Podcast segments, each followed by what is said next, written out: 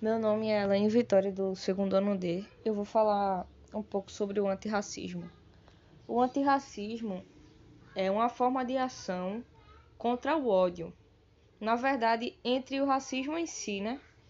Basicamente, o racismo é estrutural, que nasce na ordem econômica e social de cada país.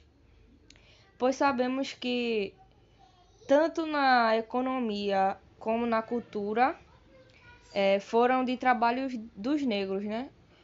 É, e hoje finalmente podemos dizer que a luta por uma sociedade antirracista não diz a respeito, a respeito exclusivamente ao poder negro, mas interessa a sociedade como um todo, não só para os negros. E não somente no Brasil, mas no mundo todo, como exemplo, o movimento de vidas negras importam. Nesse, nesse anseio multinacional contra a violência, o que, argu que argumenta que as vidas negras importam é o desejo de uma sociedade de paz, exclusiva de direitos e com respeito a diferenças que existem entre nós.